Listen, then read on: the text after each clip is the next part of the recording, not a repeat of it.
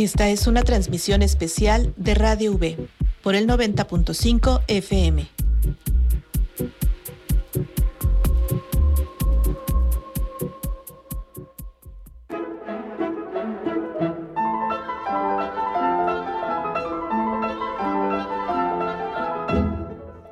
Buenas tardes. Hoy es martes 27 de junio de 2023.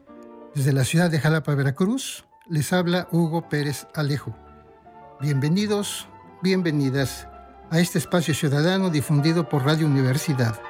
Les invitamos a un momento de relax, escuchando cuentos de misterio de mi autoría, historias que hablan de amor, traición, muerte, entre otros sucesos que se dan entre lo oculto y la realidad. En este espacio ciudadano difundido por Radio Universidad, les platicaré la historia llamada Encuentro Deseado, sin olvidar mencionar que es una transmisión en vivo que pueden ocasionar sin querer algunos errores. Antes de iniciar hago, patente un agradecimiento a la maestra que tuvo la gentileza de obsequiarme su historia. La premonición y la muerte del esposo fueron reales. El resto de los detalles son de un, de un servidor. Comenzamos.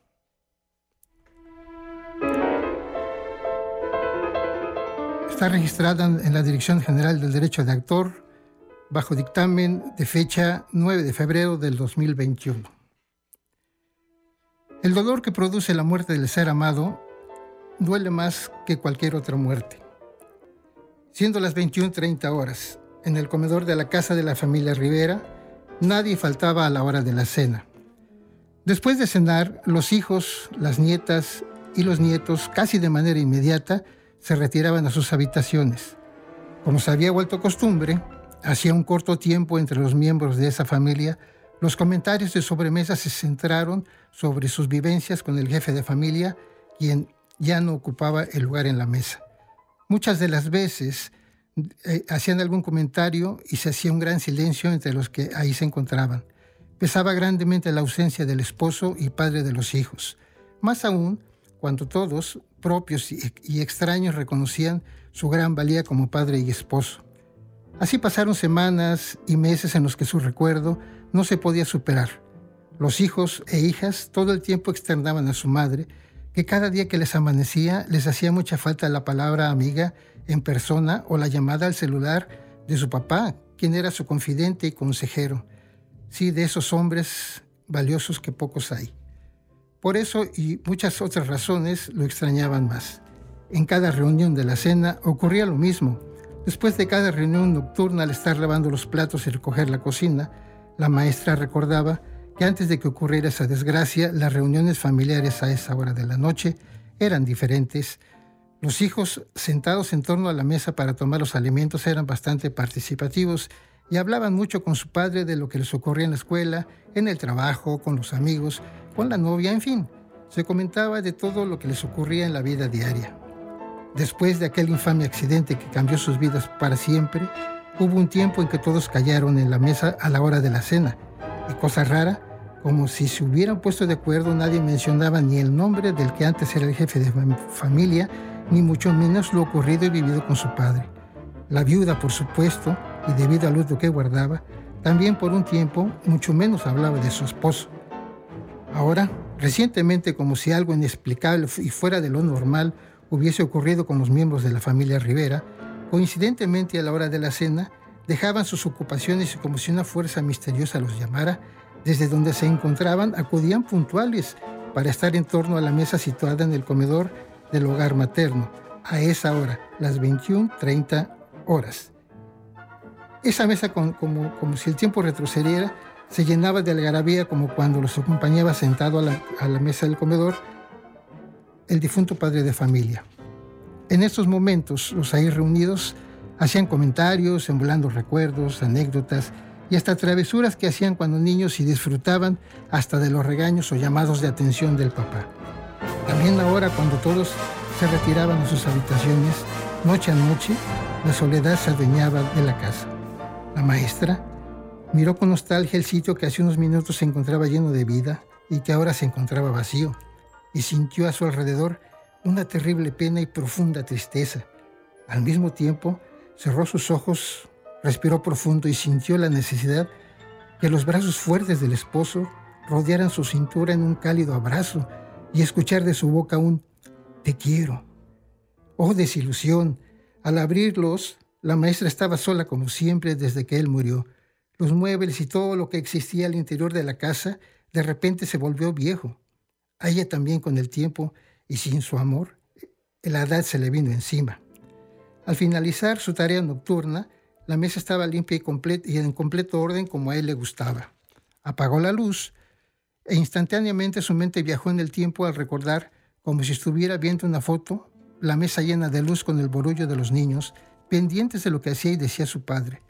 ¿Cómo nos hacía falta su presencia? dijo en voz alta. Después de dejar a oscuras la planta baja de la casa, mientras subía lentamente la escalera con rumbo a su recámara, su pensamiento seguía ligado al recuerdo de su esposo ausente. Finalmente apagó la luz del corredor y se dirigió a las escaleras que llevaban a la planta alta donde se encuentran las recámaras. Como el perfume que deja la lluvia después de rociar con su frescura las flores del jardín. Al abrir la puerta de su habitación percibió un agradable aroma entre dalias y jazmines, provocando en su mente una cascada de recuerdos vividos con él. Lentamente se dirigió a la ventana para abrirla de par en par.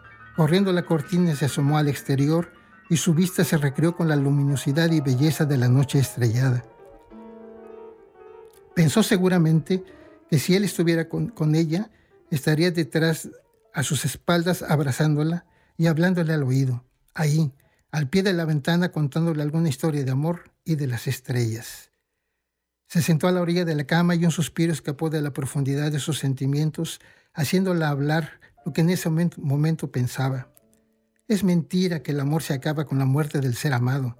Cuando verdaderamente se ama, el amor se transforma y se intensifica a tal grado que queremos morirnos también para estar con él o con ella. Tal vez para algunas personas esto sea asimilable, pero yo, decía la maestra, no lo he podido superar. Me siento extraña hasta en mi propia casa. A pesar de las lágrimas derramadas tenía sueño y cansancio. Al paso del tiempo, después de todo lo acontecido y que la fatalidad marcó sus vidas, había un espacio de calma y remanso en la vida de los que vivían en esa casa. Se dirigió al baño a fin de prepararse para dormir. Al lavarse los dientes frente al espejo notó otra vez ese aroma de entre dalias y jazmines inundando su cuarto, ahora con mayor intensidad. Se enjuagaba la boca y al levantar la vista le pareció ver pasar una sombra reflejada en el espejo, semejante a la figura de su esposo, y aunque no lo quisiera un escalofrío, recorrió su piel de pies a cabeza, poniéndole la piel chinita de miedo. Aún estaba dentro del baño y sentía la presencia extraña dentro de la pequeña habitación, acelerando su pulso y los latidos de su corazón, tanto que no quería salir del baño y sus pies también se negaban de llevarla hasta la cama. Sin embargo, sobreponiéndose al temor que inundaba su ser, se encomendó a Dios. En voz alta rezó un Padre Nuestro y el Salmo 23 diciendo, El Señor es mi pastor, nada me faltará, y siguió recitándolo hasta terminarlo con toda su fe. Sintiendo ese terrible escalofrío, siguiéndola como si fuera su sombra, llegó hasta su cama. Dejó la luz de la habitación encendida a propósito. Se recostó y el cansancio al fin la venció y se durmió. El tiempo transcurrió y el reloj que se encontraba sobre el buró marcaba ya las 11.33 horas cuando despertó sobresaltada al escuchar un ruido como si algún objeto cayera al piso. Con los ojos entrecerrados, ella, había dejado la luz del cuarto encendida por el miedo que, había sentido antes de acostarse.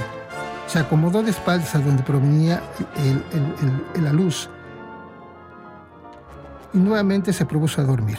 Pero el aroma entre, eh, aumentaba y acabó por despabilarle el sueño. Entre vuelta y vuelta en el lecho, su sueño se esfumó y terminó sentada recargada en la cabecera de la cama. Tomó el control del televisor y lo encendió, jugando con él, pasando los canales de uno a otro, ni las imágenes veía ni les prestaba atención. Pensó también que algunos de sus hijos hubiesen despertado a causa del ruido que se había escuchado, pero no, solo confirmó que todos dormían profundamente en sus habitaciones. Prefirió dejar su, volar sus, pensamientos.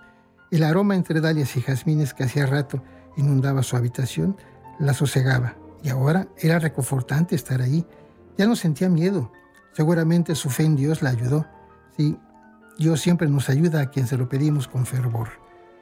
En la soledad y quietud de la noche, mientras una lágrima escorría por su mejilla, su mente regresó del tiempo y la citó en aquella tarde nublada y gris en que su esposo y el chofer la llevaron en la camioneta junto con su hija menor al aeropuerto, pues tenía que viajar donde yacía su madre enferma y al estar hospitalizada los hermanos tuvieron la necesidad entre todos de turnarse para cuidarla, y sin querer su mente la regresó a esa tarde terrible que acabó con su felicidad. Recordaba claramente que ese fatídico día desde que despertó tuvo un horrible presentimiento de algo que pronto ocurriría pero no sabía qué.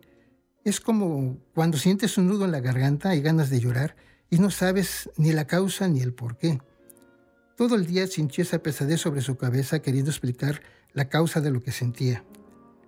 Al llegar el otro día en el aeropuerto y ver a lo lejos a su esposo al pie de la camioneta bajando las maletas, su corazón le, dio un vuelco, entonces supo que la sensación que tuvo constantemente desde el amanecer hasta ese momento se relacionaba con él. Presurosa, junto con su pequeña, corrieron donde se encontraba el esposo y lo siguieron donde fuera, dentro del aeropuerto, ahí, pegados a él. Tanto que llegada la hora de abordar el avión, ni su hija ni ella querían alejarse de su compañía. Por fin llegó la hora de la despedida y, desesperada, se abrazó al esposo quien la apretó a su pecho. Ella le musitó vehementemente, no te vayas, tengo miedo de que algo malo te pase. El esposo respondió y con esa tranquilidad y esa firmeza que tenía, no te preocupes, cariño, nada me va a pasar. Arreglo algunos pendientes del negocio y me voy por carretera para alcanzarlas y estar con ustedes. Casi a fuerza se zafaron de su mano mientras voceaban por micrófono que el avión estaba a punto de partir. Sintió un dolor fuerte en el pecho cuando a punto de salir de la sala de espera con rumbo al andén, volvió la cara y observó a su esposo y al chofer hasta el sitio donde se encontraban, como si estuvieran levitando. Los pies de ambos no tocaban el suelo. Se quedó quieta como hipnotizada y sintió que le faltaba el aire mientras se desvanecía con rumbo al avión. Los auxiliares de la aeronave y otros pasajeros ayudaron a la maestra y a su pequeña hija a llegar a su asiento. Dentro del avión, el personal que brinda atención a los pasajeros tuvo que darle un calmante y atención médica, pues se puso muy mal y tardó en recuperarse de la impresión de ver a su esposo parado y flotando en el aire. Esa visión ella nunca la había tenido y el raro presentimiento que alarmaba su corazón le anunciaban que algo muy malo pasaría. Muy a su pesar, en sus adentros, la maestra sabía perfectamente que no volvería a ver con vida a su esposo.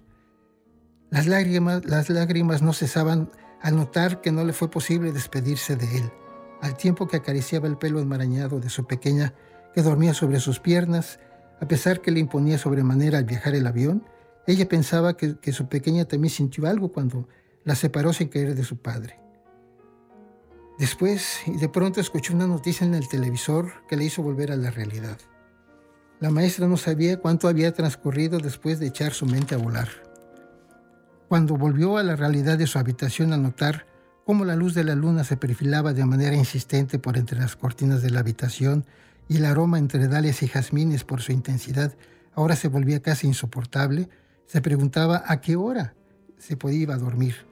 Después de la muerte del esposo, que fueron varios meses en que no conciliaba el sueño con facilidad, hasta que después de no con poco trabajo, pudo regular el sueño. Ya tenía tiempo que no le daba insomnio como esa noche que se le estaba haciendo interminable. Cuando se padece de insomnio se, se, observa el reloj a cada momento y justamente en ese momento sus manecillas marcaban de las 12 de la noche en punto. Ya ni caso le hacía el televisor. Cerró los ojos, húmedos de llanto, y le pareció dormitarse un rato, y sobre sus párpados cerrados volvió a sentir la presencia de alguien. Al abrirlos dijo, Oh Dios me ampare, la imagen borrosa de su esposo estaba parada en la puerta de la recámara. Sintió el pelo erizado. Quiso levantarse de la cama y salir corriendo, pero se paralizó. Creyó desmayarse.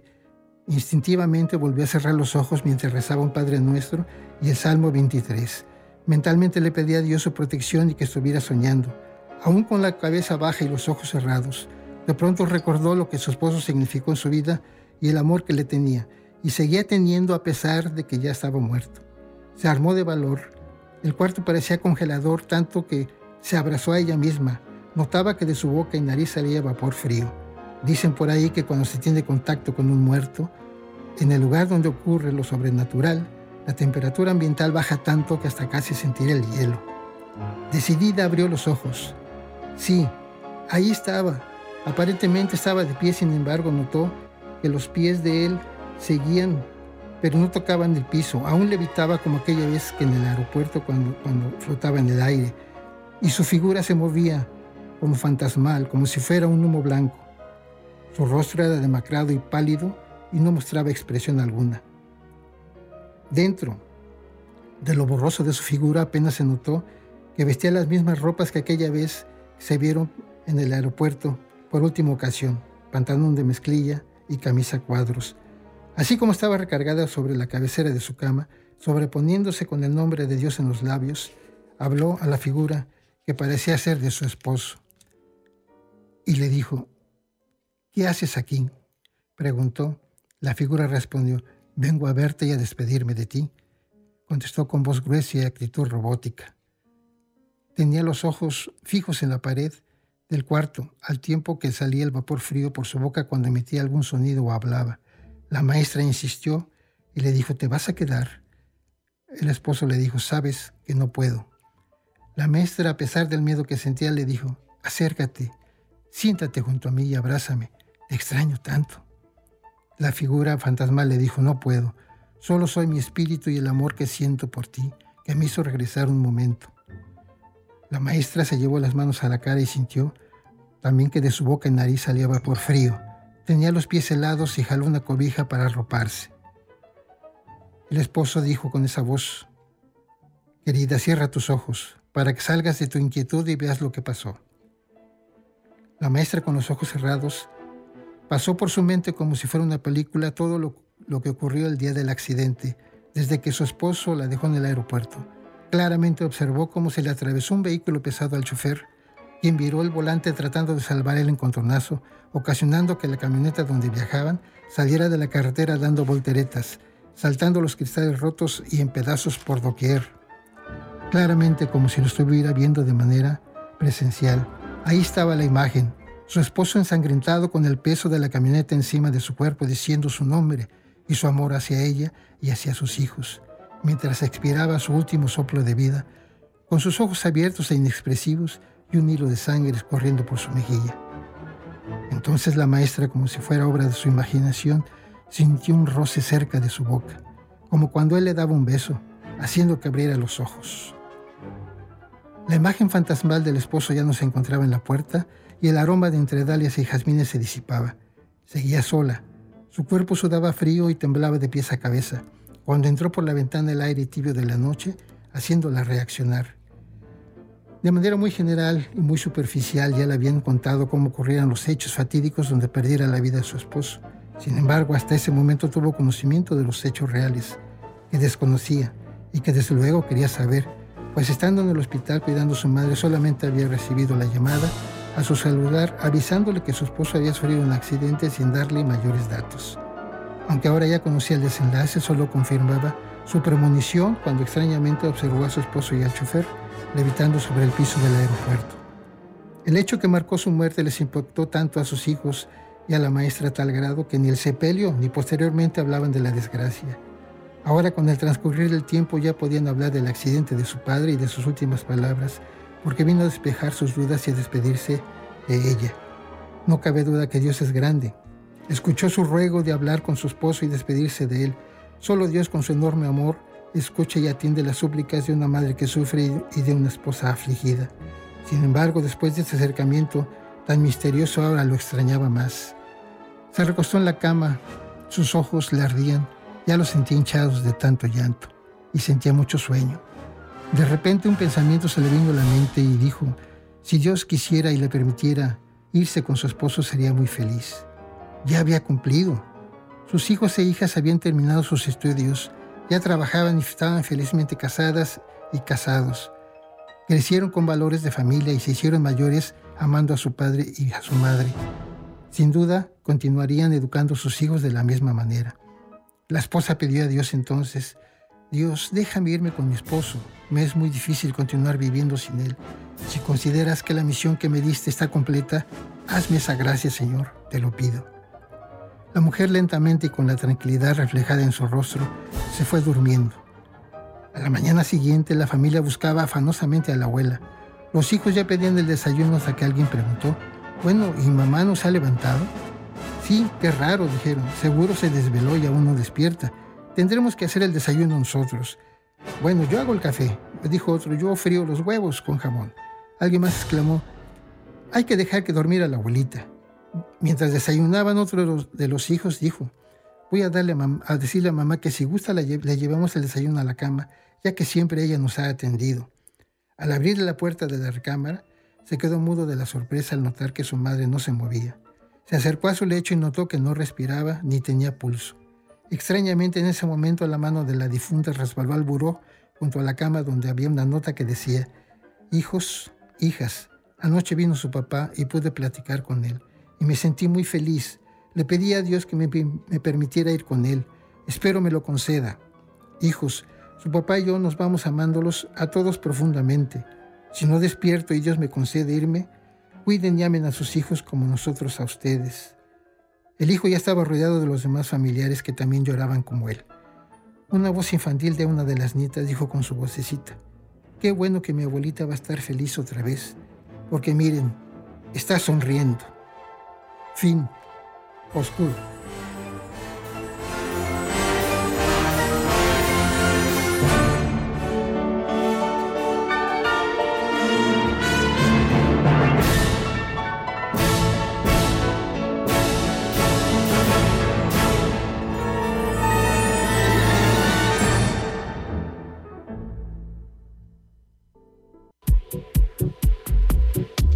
Esta fue una transmisión especial de Radio V por el 90.5 FM.